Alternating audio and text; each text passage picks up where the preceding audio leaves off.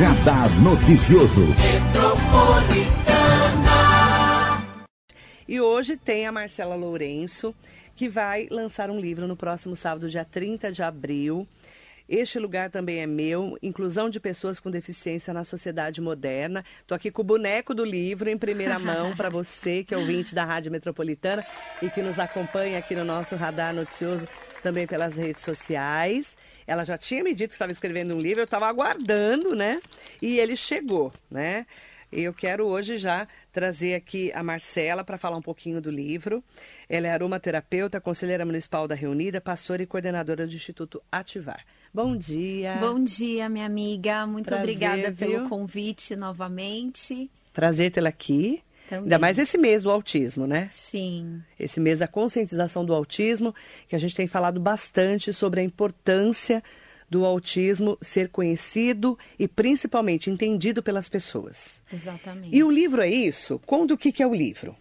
Bom, esse livro ele vai mostrar a importância de toda pessoa com deficiência, inclusive é, TEA, estar na sociedade.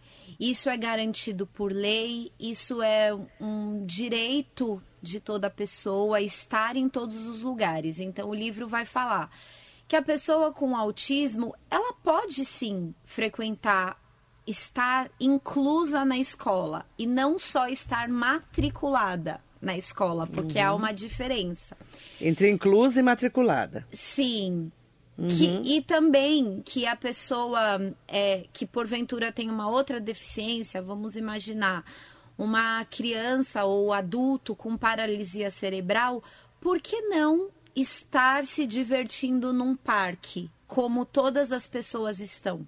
Só que para isso, devido à questão o comprometimento motor, ela vai precisar de uma adaptação. Uma vez, Marilei, eu fiz uma pequena viagem para o interior de São Paulo e eu vi ali brinquedos adaptados. Ou seja, uma pessoa que não tem qualquer movimento no corpo, ela pode ter acesso a uma gangorra. Olha que incrível. Porque os nossos municípios não estão pensando nessa grande parte da população que não é mais minoria, que não é insignificante, é, para que ele tenha acesso a tudo o que as outras pessoas têm acesso aos cinemas, acesso aos shoppings, acesso à escola, acesso aos meios de transporte, ac- acesso a uma piscina. Por que não fazermos adaptações nos nossos clubes para que essas pessoas também possam frequentar?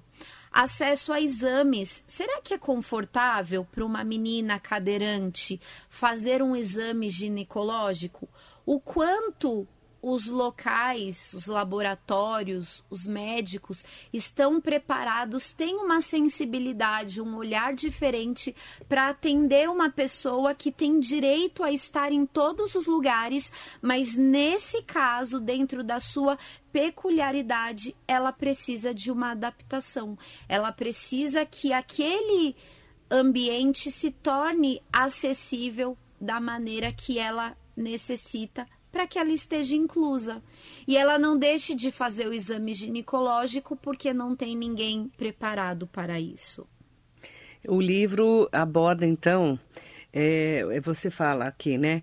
O intuito de ajudar toda a sociedade a entender a importância das pessoas com deficiências estar incluídas em todos os ambientes, bem como ensinar a todos a participarem desse processo de inclusão. Exatamente. Como que eu ensino as pessoas que não têm um filho com paralisia cerebral, com autismo, com Down, é, uma pessoa que nunca teve contato com uma criança, um adolescente ou um adulto com qualquer tipo de deficiência?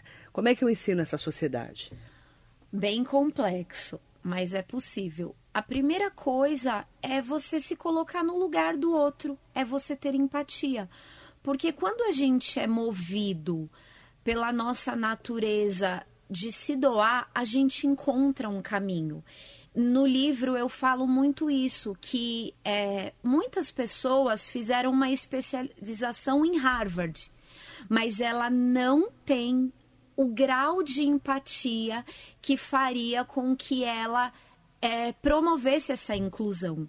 Quando você faz isso movido pela empatia, tem até uma frase que viralizou que é assim: e se fosse o seu filho?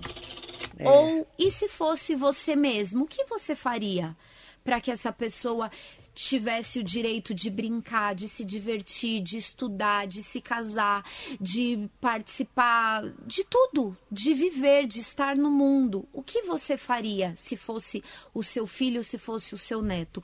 Faça isso com um desconhecido, porque você vai estar contribuindo com você mesmo.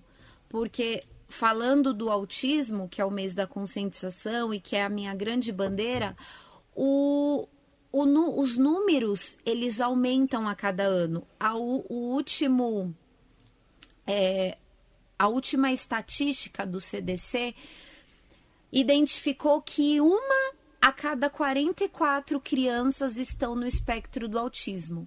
Então é um número exorbitante. Uma em cada 44. Então, uma criança a cada 44 nascidas é. Até os oito anos. Até os oito anos descobre que é autista. Exatamente. A mãe descobre, o pai descobre. Isso. E muitas vezes, é, a gente tem falado muito aqui na rádio sobre isso, o poder público não está preparado para entender como que diagnostica o autismo, por exemplo. Sim. Né? Sim. Que diferente do Down ou do PC, é, você já, já sabe, a criança já nasceu assim. Sim. É diferente. É muito diferente. Não é? É. Então, assim, você já sabe que o seu filho nasceu com síndrome de Down, nasceu com paralisia cerebral. O autista não. Muitas vezes a criança até dois, três anos de idade não parece que ela é autista, não é verdade? Sim, ela não apresenta é, características tão evidentes, né? E não tem um exame, como você falou, se comparado a outros transtornos, uhum. a outras questões é, o autismo é diagnosticado por uma avaliação clínica. Uhum. Então, é um diagnóstico difícil? Sim. Mas hoje, com a lei do autismo, que não é tão recente, é uma lei de 2012, a lei federal deixa muito claro uhum. que, a, que aparecendo sintomas, características, aliás, é, que formem uma tríade, que é a dificuldade da comunicação, dificuldade na socialização e comportamentos re, restritos ou repetitivos, essa criança deve receber o diagnóstico precoce e começar o quanto antes as intervenções. Não tem que esperar até os cinco anos, não tem que esperar até quatro. Ah, põe na escola primeiro para ver como é que vai ser, que é o que muito se fala, não, começa o quanto antes. Tem criança com um ano e meio começando as intervenções. E pode ser que ela não tenha o, o, desenvolvimento esperado, mas na maioria dos casos, iniciando com essa idade, os resultados eles são muito satisfatórios. Você conta a sua experiência com o Cris, seu filho de 12 anos, no livro? Conto. Eu falo desse processo de diagnóstico que foi muito difícil. É, eu demorei mais de um ano para ter esse diagnóstico. Ele estava com quanto tempo de vida? Com dois anos. Como que foi a sua... O Cris nasceu, como é que foi? Conta pra gente um briefingzinho pra gente entender como foi difícil para você diagnosticar. Sim, o Cris foi um bebê esperado, planejado, desejado. E quando ele estava com dois anos, eu comecei a perceber que ele só falava palavras soltas. Ele falava muitas palavras, mas não com a intenção de se comunicar. Essa é a grande diferença. Ah, mas ele fala, então não é autista. Não, não, não quer dizer que existe fala que há comunicação. São situações distintas. Então ele tinha 50 palavras no seu repertório, mas ele não se comunicava com essas palavras. Não essas formava palavras frases. Não formava frases. Eram palavras soltas. Fora isso, ele alinhava muitos objetos e que eu também achava diferente. E eu comecei a pesquisar, conversei com muitos amigos. Esses amigos me disseram: não, isso é coisa da sua cabeça. Geralmente, autista não faz contato visual. E o Cris fazia contato visual. Eu amamentei ele por um ano e meio, então isso era muito fresco para mim. Não, não precisava não parecia, nem parar né? para olhar, vamos ver se, como é o contato visual. Eu sabia, porque ele mamava me olhando nos olhos. Que é uma característica que muita gente acha Exatamente. Que, que, tem que ser autista não olhar nos olhos. E não é, tem nada a ver não, isso. Não tem nada a ver. Pode, Pode acontecer ser, sim. Mas não sempre. Exatamente, porque nenhum autista é igual ao outro. Assim como nenhum ser humano é igual ao outro, nenhum autista é igual ao outro. Algumas características que o Christian tem, outros não têm. E assim vai. E aí você, com dois aninhos, você fez o quê? Eu procurei uma fono, inicialmente, especificamente para falar da comunicação. Uhum. Essa fono me instruiu a estimulá-lo ainda mais. E me passou um material chamado PEX. Quando eu fui descobrir qual era a função do PEX, eu descobri que, na verdade, era uma comunicação alternativa para autistas não verbais. E me deparando com aquele nome, com aquele assunto, eu comecei a pesquisar, a ler, a ler, e eu vi que ele tinha muitas características. Voltei na pediatra, ela falou: Não, você está maluca, é coisa da sua cabeça, imagina. Aí depois marquei uma consulta com um neuropediatra e ele me disse: é impossível que ele tenha autismo. E eu, num primeiro momento, me confortei, mas fiquei com a pulga atrás da orelha. Que mãe, né? É. Mãe. Mãe é a maior especialista, gente. É, ela conhece a criança de cabo a rabo, né? Você gerou. Você sabe quem é o seu filho. Nossa, menina. E, e o, o, neuropediatra falou isso para você? Falou. E aí eu dei um Uf. tempo, uns três meses, e voltei nele. Era, era o neuro que o meu plano cobria, mas se não cobre, faz uma vaquinha com a família, paga essa consulta, mas tem um diagnóstico logo. Se não tem plano de saúde, corre atrás, faz uma rifa na internet. Só não fique esperando, porque o teu filho está sendo prejudicado. E aí, depois de uns três meses, eu voltei com outro argumento, porque eu já tinha entendido que era um direito ter esse diagnóstico. Falei, doutor, me dá o diagnóstico para ele começar as terapias. Mesmo que não o seja, ele não vai perder tempo, ele vai começar. E aí foi quando ele me deu e ele começou a fazer as terapias. Ah, mesmo meio contrariado, médico. Exatamente, super contrariado. E aí foi fazer as terapias. Que terapias que ele começou a fazer? Terapia ocupacional, uhum. psicopedagoga, fonoaudióloga. Isso o seu plano cobria? Isso. Na verdade, não. A psicopedagoga eu tenho, precisei fazer no particular, porque essa psicopedagoga especificamente, ela tem um trabalho diferente, não só voltado para a parte de dificuldade de aprendizagem, mas geralmente a primeira terapia é o psicólogo que vai ajudar, que vai usar geralmente o ABA para ajudar essa criança a. Ele vai desenvolver um plano de trabalho, de intervenção, tem até a intervenção precoce para essa idade, para ajudar a vir a fala, a, a começar a ter uma resposta social diferente. E aí, nós vamos abrir um parênteses, né, na vida da Marcela Lourenço, do Cris, porque e do pai também, né, da criança que chama Rodrigo. O Rodrigo. Porque ah, primeiro que ele é um grau leve. Sim. Certo? Segundo, você tem acesso a médicos Sim. através de um plano de saúde. Sim. Né? E mora num grande centro, né? Mesmo que não seja uma cidade como São Paulo, nós estamos a uma hora de São Paulo. Sim. Aí vamos falar de uma criança, de uma mãe e de um pai que não tem acesso a Sim. médicos, nem planos de saúde, acesso ao SUS, não tem o conhecimento, e né, essa, a gente fala estudo, né, mas na verdade não é isso, né?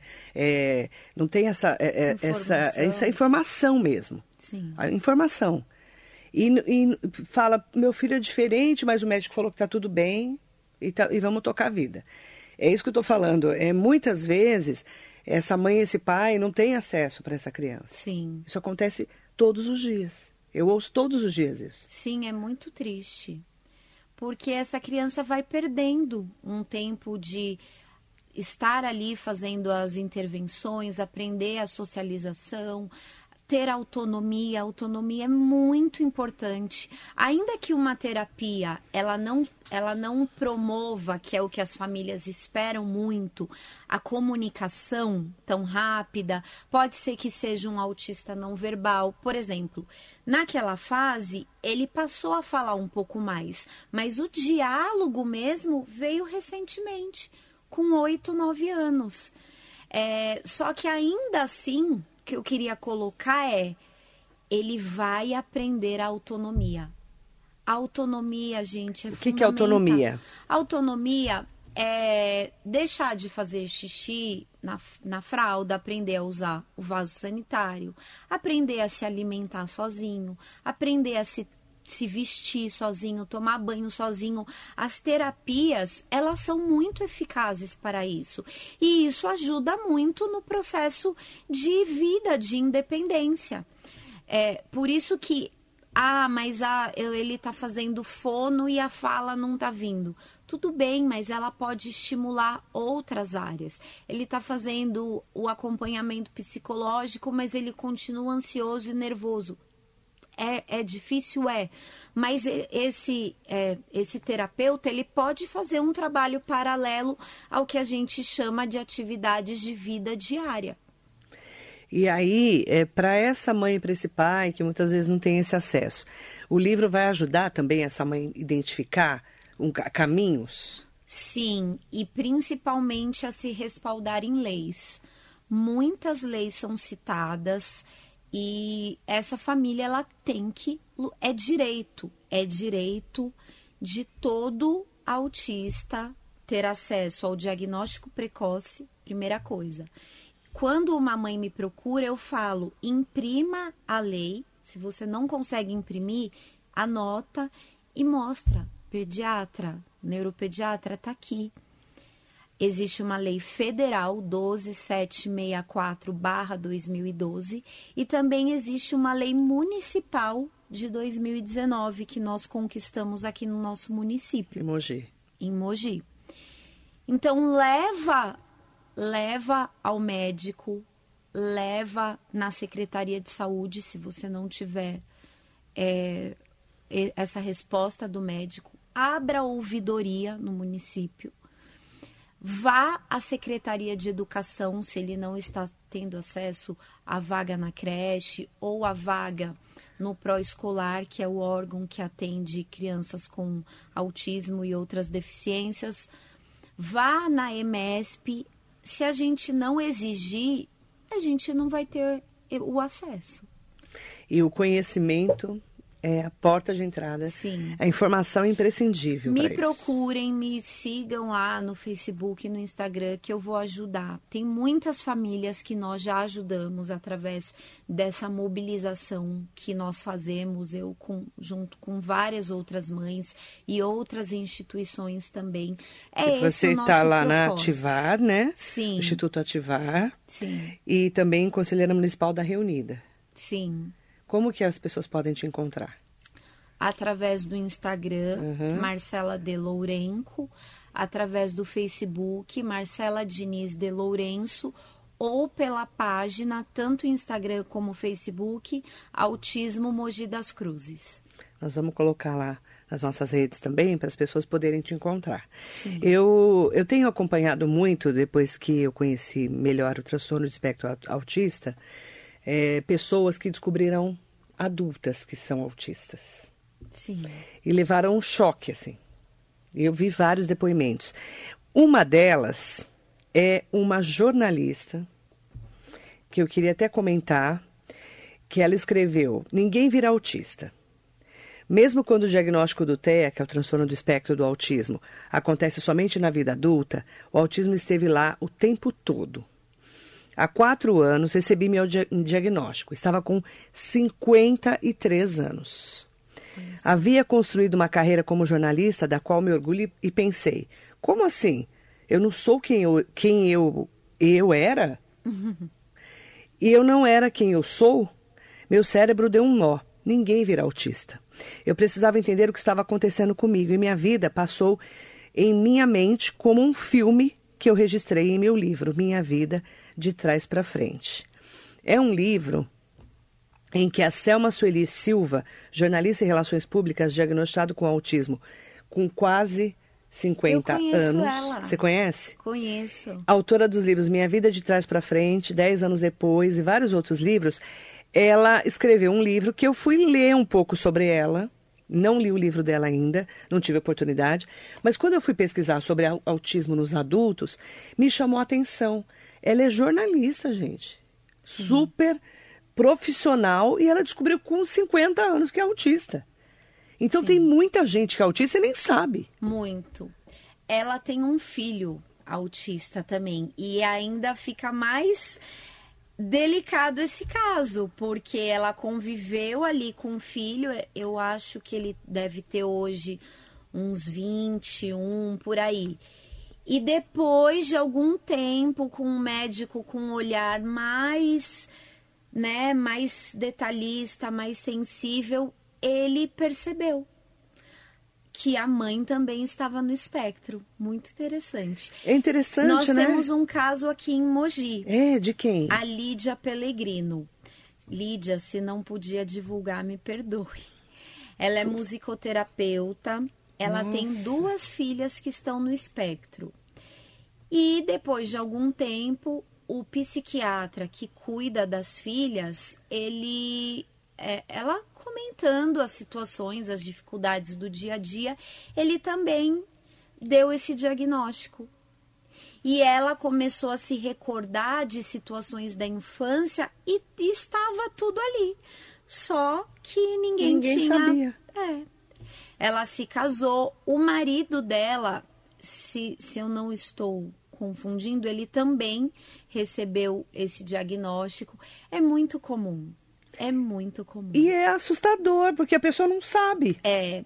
E quando vem esse diagnóstico, é libertador, porque você deixa de se cobrar tanto, de se exigir tanto, de se achar né, a pessoa mais estranha do mundo, você entende que você tem uma condição e é por isso que certas situações da vida você não enxergava como outro é liber... a maioria das pessoas elas é, elas usam isso. O quanto isso traz uma liberdade para você até entender, né? Quem se é. entender é. e até fazer coisas que você se reprimia muito, porque ah, eu posso ser quem eu sou, ué. Muito interessante. Muito. É, você vê como o autismo, né, o TEA, tem muito ainda para ser descoberto, para ser estudado. Muito. É? Por isso que usa-se a imagem do quebra-cabeça. Hoje existem outras também para dizer que é algo muito indefinido e também muito peculiar. Não dá para dizer, como a gente falou no começo, ah, mas eu não tenho essa característica. É. é porque fizeram um, né, uma imagem é, de que o autista ele ele sempre está agitado, ele não olha no olho, ele não fala, ou ele sempre ele não grita, quer se relacionar, não não se socializa, ou ele grita, mas aí é um outro nível também de autismo. Sim. E, e muitas vezes é mais fácil também de identificar. Sim. Não é verdade? Sim. Porque fica mais exposto ali para todo mundo que convive com a criança, principalmente quando é uma criança. Sim. Não e, é? E vale dizer, Mari, que não é porque não é o nível 3 ou severo que o nível 1 seja fácil. Porque não é. Esses dias. Que é também errado falar isso. Sim. Ah, seu filho é nível 1, é fácil de tocar. É, é não uma é, forma é... de capacitismo. Isso. Porque é. para você também tem dificuldades. Sim, e às vezes é até mais difícil. Porque um autista nível 1, ele está mais inserido na sociedade. No dia a dia, o, né? É, o que não deve. O, o, que é o que eu desmistifico nesse livro. Uhum. Que seja qual for o nível, qual for o comprometimento, esteja com teu filho em qualquer lugar. Ele pode estar no shopping, mesmo que ele. É, a menos que ele não queira. É. Mas, Mas não, não, que você não leve para não incomodar os outros. Exatamente, com A não vergonha. ser que ele, que tem criança autista, que eu já vi que com barulho elas ficam extremamente Sim, mas irritadas. ainda assim podemos fazer adaptações. Então, podemos mas usar... a mãe precisa entender, é... ter acesso, o pai, não é? Sim, ela pode usar abafador, ela pode ir em uma área que tenha menos pessoas. Os cinemas, por exemplo, é isso, isso eu também abordo.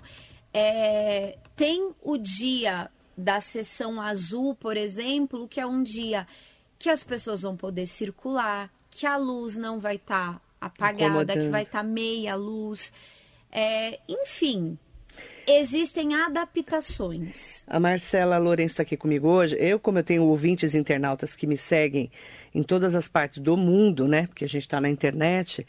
E eu, o Ranieri Machado está aqui, escreveu aqui. Lídia Pellegrino faz parte do Somos Notáveis. Exatamente. Um beijo para você, Ranieri, obrigada, tá? E ele escreveu: chame a Jocely e a Lídia Pellegrino para uma entrevista, Marilei. Elas têm muito a ajudar em nossa cidade e região. O trabalho delas é lindo. Eu não as conheço, mas, Ranieri, se você puder me mandar o contato delas no 945452690, eu adoraria entrevistá-las. Principalmente é, a Lídia descobrir adulta, depois eu, que eu, as filhas. Ela é minha amiga, eu te passo. Ah, você me passa? Você tem o contato Sim. dela? Por favor. Vai ser um prazer para mim, porque é, pra, você imagina como é libertador para uma pessoa que está, às vezes, ouvindo a rádio, assistindo uma entrevista falando. Nossa, será que eu também não sou autista? Ou minha mãe, ou minha prima? Sim. Ou, porque passa por situações que às vezes não entende. Não é verdade? É verdade. E aí eu, eu vou trazê-la com certeza. Obrigada, viu, Ranieri? Um beijo grande para você. Neuza Camargo, ótima entrevista. Obrigada, Neuza. Fabíola Prince, Marcela Maravilhosa, te amo, amiga. Muito orgulho de você. Fabiola Prince. Ela é advogada. Linda. E mãe Teia e presidente da Comissão dos Direitos dos autistas aqui em Mogi das Cruzes. Prazer também, está convidada para vir aqui também. Nair Bassi, beijo Nair. Mariso Meoca, o Jacaré da Rodoviária de Arujá está aqui com a gente. Mandar bom dia para o Marcos Lucena. Bom dia, tenho três filhos, dois meninos são autistas. O autismo é, é, é, o autismo é uma síndrome tão complicada de se entender, pois se encontrar a causa do bloqueio, teríamos mais chances de descobrir o medicamento correto. Dois autistas ele tem. Sim. Marcos Lucena, um beijo. Muito obrigada pelo seu depoimento, tá? A Fabiola Prince escreveu: o autismo se apresenta em diversas variações, o que torna cada indivíduo único. E é verdade. Sim. Washington Ralé está aqui com a gente. Rosemara Camargo, mãe de gêmeos autistas, que eu conheço desde criança. Bom dia, Marilei. Bom dia, Marcela. Sim, um diagnóstico difícil. Na época dos meus filhos, em 2009, não era tão falado, tão conhecido. Tanto é que nenhum dos pediatras em Mogi não sabiam sobre o autismo. Passamos com o neuro e em algumas terapias multidisciplinares. E, por fim, o diagnóstico foi feito pelo Dr. Salomão Schwartzman. Graças a Deus está mudando. Beijo para Marilei, beijo para Marcela. Aí eu só conheci o autismo severo, nunca tinha ouvido falar sobre isso. Foi quase um ano de luta e depressão, mas estamos aí. Você imagina ter gêmeos autistas? Sim. Grau severo? Você imagina a superação de uma mãe dessa? Sim. Não é? E leva um, um pé do marido? Sim, Você imagina? Eu conheço a Rose. Você conhece, né? Conheço. Conheço da, da, do telefone. Não precisamos nos ver pessoalmente, Rose. Ela me acompanha há muitos anos, né? Não tem nem, não sei nem quantos anos. Tem um ouvinte aqui que me acompanha há mais de 20 anos, pra você ter uma ideia. A Rose deve ser quase isso também. José Benedito Silva, bom dia Marilei, convidada. Infelizmente ainda existe casal que não admite que o filho é portador da síndrome e sofre muito por isso. Essa aceitação é muito difícil para alguns casais, né? Sim. Não é? Sim, e isso prejudica muito, prejudica a família e a criança. Porque se você aceitar desde um primeiro momento, você vai começar as intervenções. E com isso, lá na frente, lá na vida adulta, a chance dessa pessoa ter uma vida com independência e autonomia é muito maior. Por isso, quem tiver nessa condição, eu te incentivo, eu te encorajo a enfrentar. Não é fácil, é doído. Você passou pelo luto? Eu passei, mas eu não parei. Eu, eu estava em atividade, mas dentro de mim eu estava desregulada. Eu, eu acredito. É difícil, né, você aceitar, né? Eu acredito que não foi pelo diagnóstico em si, pelo nome, pela, pelo papel. Eu acredito que a minha batalha era: meu filho não dorme. Eu, eu estou falando a realidade. Ele não dormia. Ele dormia? Ele muito pouco, muito picado.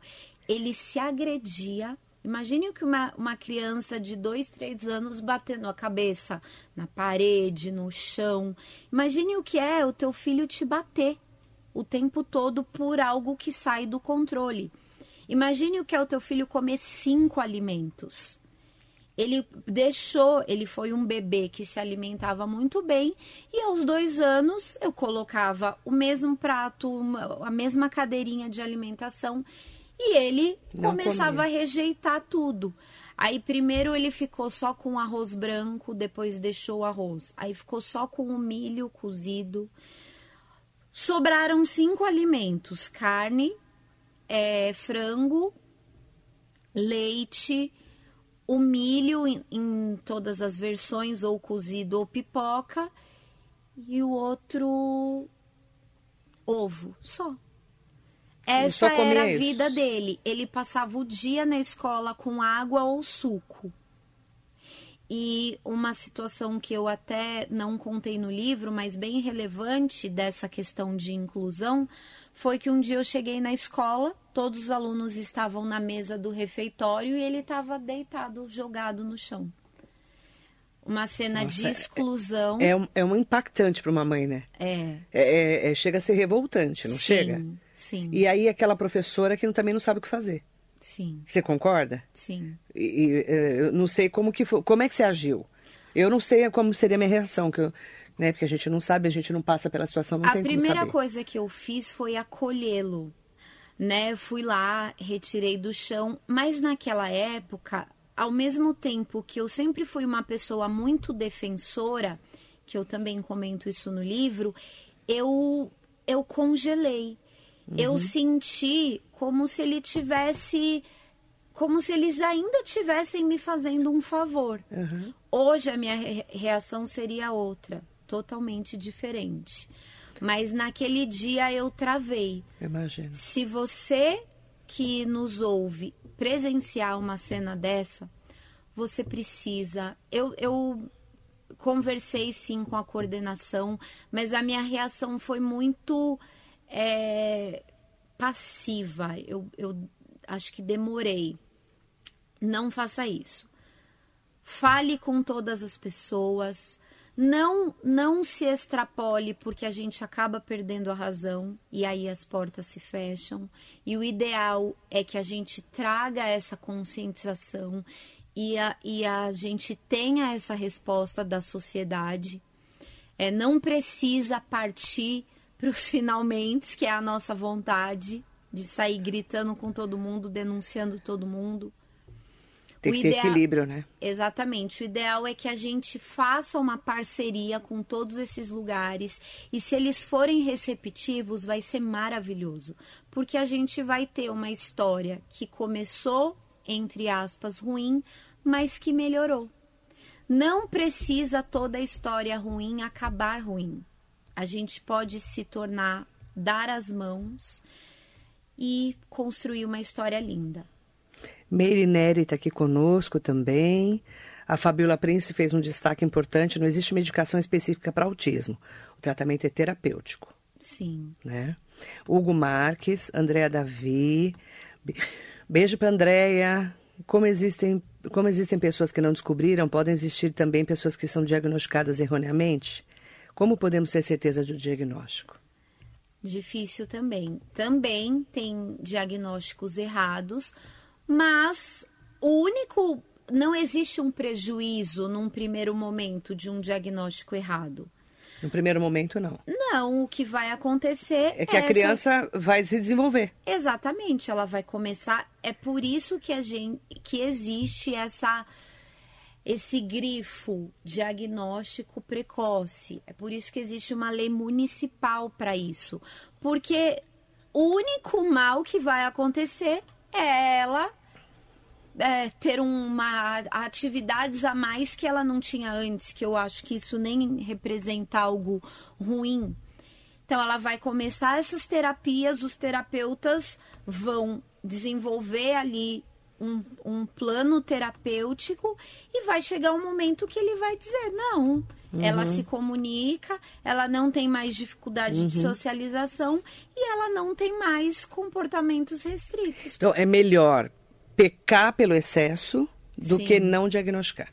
Exatamente. Na dúvida, é melhor diagnosticar. Sim. E aí depois ela se libertar do diagnóstico. Sim. Mais ou menos isso. Isso. Marisa Omeoca, entrevista muito importante, esclarecedora. Muito obrigada. Nós agradecemos muito a Marcela por isso.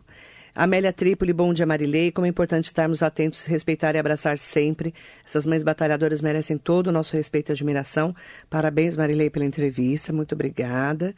E a, eu só vou corrigir aqui o que a Rosimara mandou para mim. Marilei, eh, meus filhos não são autistas severos, não. Por isso, acredito eu que a demora na época, a falta de conhecimento do autismo. Foi na demora, por isso que demorou para conseguir ajuda. Sim, quando, quando não tem essas características como a gente já é, falou. É mais aqui, difícil. Tão marcantes é Entendi. mais difícil. Desculpa, viu, Rosemara? Eu então falei errado. É, porque como eu não, não sabia né, qual era o grau, achei que fosse. Mas é, você vê como o diagnóstico tardio também dificulta a, aí o, o, o, começo das terapias e a procura de ajuda. Sim. Específica, né? Sim. Mandar bom dia também para todas e todos é, que estão aqui com a gente no nosso radar noticioso, tá? E aproveitar para dizer que o livro da Marcela vai ser lançado no dia 30, no sábado, às 18 Sim. horas, na Igreja Bola de Neve. Aqui em Mogi das Cruzes. Ali na praça, né? Praça do Socorro, Avenida São Paulo, número 33. Bem em frente à igreja também. Isso. Que é a Igreja do Socorro, né? Isso. ali de a Igreja Católica em frente à Bola de Neve praticamente, né? Isso. né? E tá todo mundo convidado e convidado? Todo mundo, vai ser um grande prazer estar com vocês nesse dia. O evento é, é do lançamento do livro, mas também é, ele tem um caráter informativo. Eu vou me reunir com algumas outras mães. A Lídia é uma delas, a Fabiola, a Diva, que é é, presidente do Resiliência Azul, uma instituição aqui também de Mogi, e nós vamos contar algumas das nossas experiências dentro desse tema de inclusão. Às 18 horas. Isso. E quanto vai custar o livro? 25 reais. 25 reais. Tá, então. Este lugar também é meu, inclusão de pessoas com deficiência na sociedade moderna. Obrigada, Marcela. Eu que agradeço, estou à disposição para ajudá-los, podem me procurar. Parabéns pela, pelo lançamento do livro, tá? Obrigada. Agradeço muito. E sábado, dia 30, então, a partir das 18 horas, na Igreja Bola de Neve aqui de Mogi. Bem no comecinho da Avenida São Paulo, perto da igreja, também a catedral, a catedral não, a Igreja do Socorro, tá bom? Bem na praça ali, perto do shopping, pertinho ali na Narcisia Guimarães. Obrigada e muito bom dia para você.